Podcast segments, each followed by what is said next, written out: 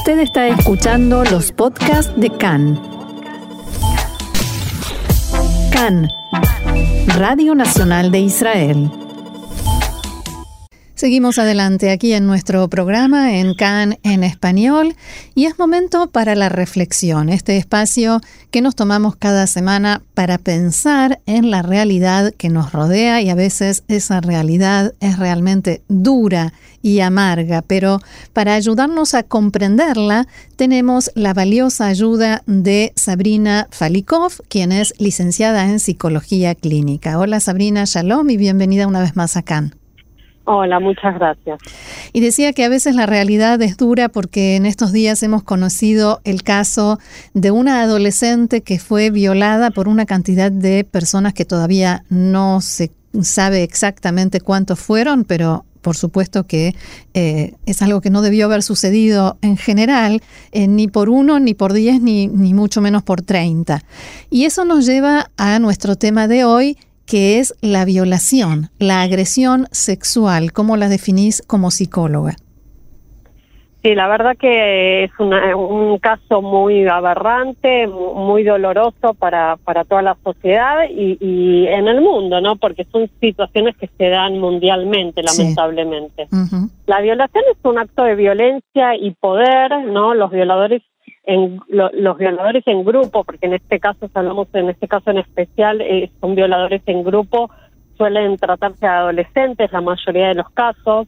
No es algo planificado, sino que se ve espontáneamente, ¿no? Se trata como de un brote agresivo, altamente impulsivo, y el factor grupo, digamos, actúa como alentador, lamentablemente, para hacer dicho acto, ¿no? El grupo actúa como un refuerzo, como un aspecto de, sentirse parte, de sentirse aceptado y es un aspecto cultural machista, ¿no? Entonces no hablamos de placer sexual, hablamos de otra cosa. No, eh, eh, cuando se da un, eh, el violador, digamos propiamente dicho, es una es una persona que premeditadamente hace este acto, ¿no?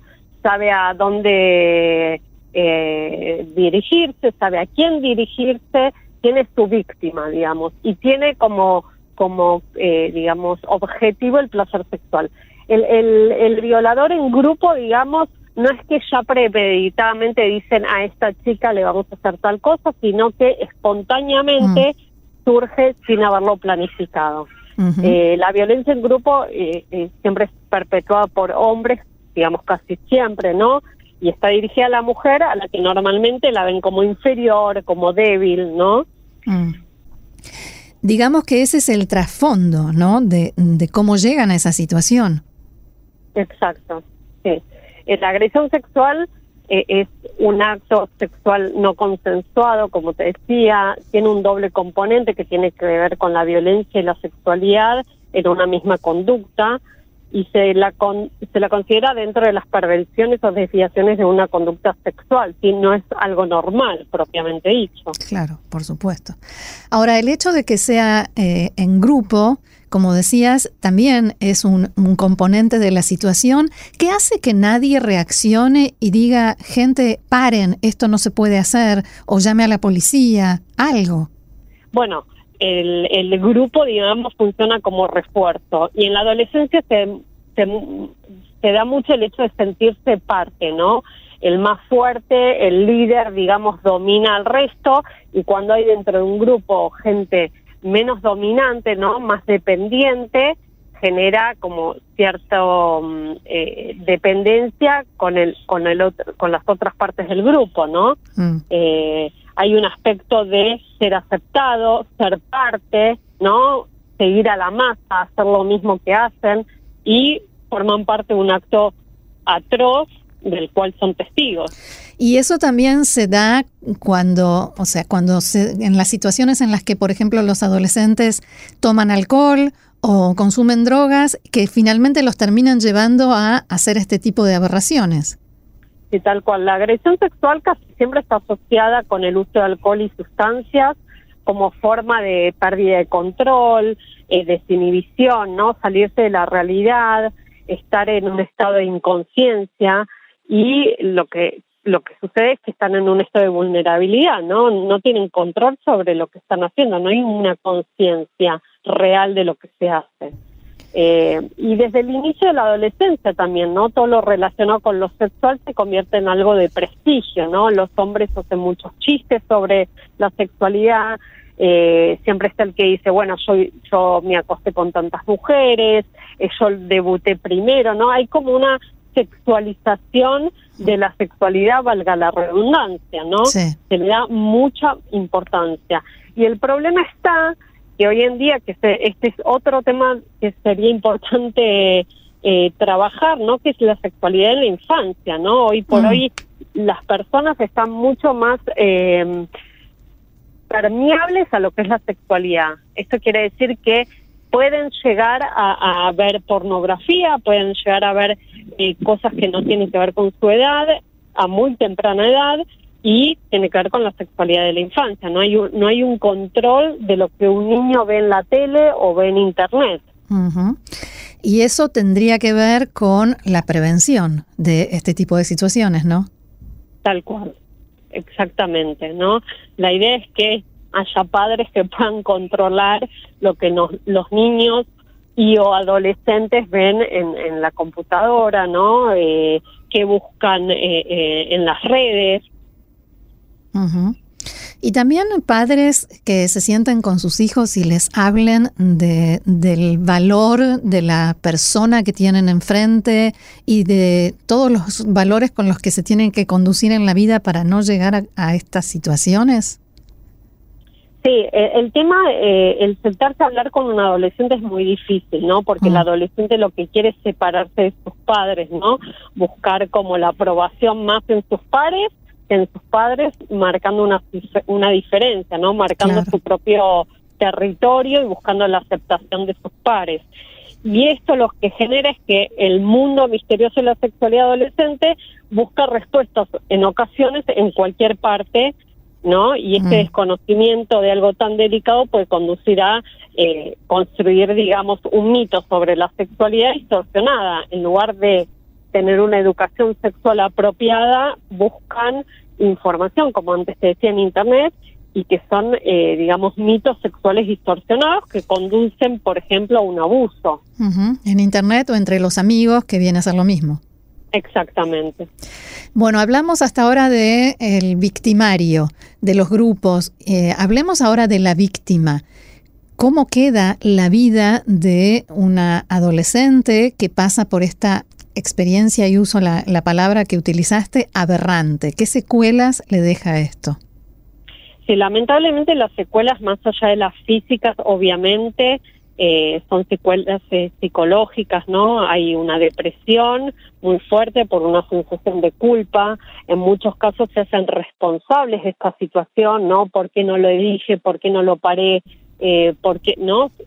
Hay un sentimiento muy grande de culpa, eh, hay baja autoestima, ¿no? Hay una sensación de vergüenza, de sentirse sucias y, y, esto puede generar daño en el propio cuerpo. Hay muchos casos que se hacen conductas autodestructivas por sentirse sucias, ¿no? Por su mm. cuerpo haber sido eh, manipulado. Eh, hay aislamiento, hay una dificultad muy grande para establecer vínculos con el otro, ¿no? y sobre todo hay una muy muy grande dificultad para hablar. En muchos casos se hace inmediatamente luego de este acto aberrante y en muchos casos se espera días porque la, la, el shock emocional es muy grande. Claro y, para después poder retomar una vida con vínculos amorosos y sexuales normales y satisfactorios, debe ser eh, un proceso complejísimo.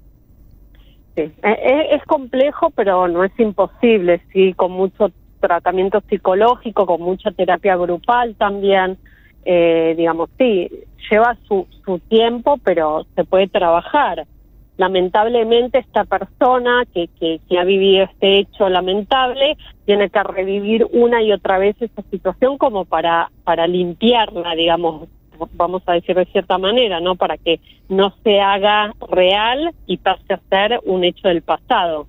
Mm, para que no esté todo el tiempo presente y, y bloqueándole la vida futura. Exactamente, porque ten en cuenta que mañana esa persona va a tener eh, un, un acercamiento sexual con una pareja, por ejemplo, y esa situación le puede revivir un acto del pasado, ¿no? Entonces hay que resignificar de alguna manera, de manera positiva, ese acto que se diferencia del acto atroz que ha vivido. Claro que una cosa es el amor y otra cosa completamente opuesta es lo que le tocó vivir en ese momento tal cual. ¿Eso se puede lograr? Se puede lograr, pues lleva su tiempo obviamente y lamentablemente estos actos, como muchos actos atroces, dejan marcas, ¿sí? Digamos, no es que se olvida y no es que pasa a ser eh, un acto que no ha sucedido, que sería una negación de la situación pero sí se puede seguir con la vida de uno. Muchas veces, al haber pasado estas situaciones, hay, eh, muchas mujeres que vuelven a armar pareja y arman familias, digamos, más allá de convivir con esta herida que deja este acto, ¿no? Este suceso.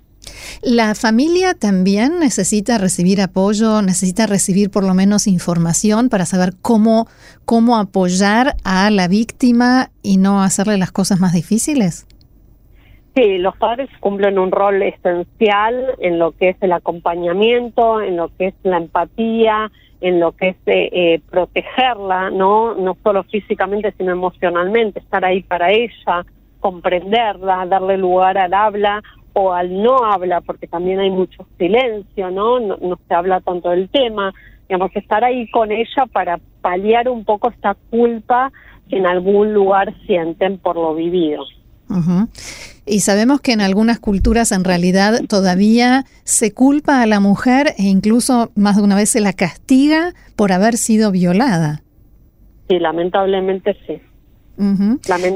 lamentablemente sí. Igualmente yo creo que hay una movilización muy grande eh, de mujeres, digamos, hace un par de años atrás ya sobre este tema y otros relevantes a la mujer que me parece que hacen a la prevención y que hacen a la visibilización, ¿no?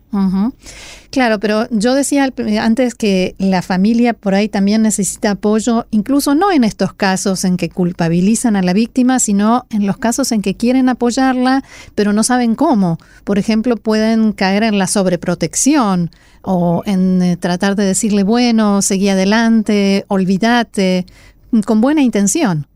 Bueno, por eso cuando yo te decía que hay tratamientos psicológicos, también hay tratamiento grupal y con grupal también me refiero a familiar, ¿sí? Mm. Todas las familias, si pensamos a la familia como un sistema, cada uno de los participantes de ese sistema están involucrados en lo que sucedió, eh, pasiva o, directamente, ¿sí? Entonces me parece que, que es parte de una terapia grupal el poder eh, sobrellevar esa situación. Bien, un tema duro, pero que hay que hablar y hay que conocer.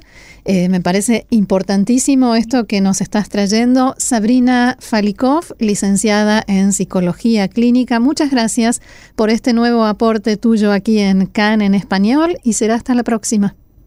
Bueno, muchas gracias. Y déjame agregar una cosa muy importante que tiene que ver con la prevención de padres, colegios y medios que tiene que ver con la educación sexual. Cuán importante es hablar sobre la educación sexual de los niños, de los adolescentes y en la vida adulta.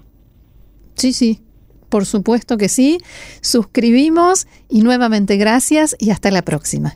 Bueno, gracias. Hasta la próxima. Salam.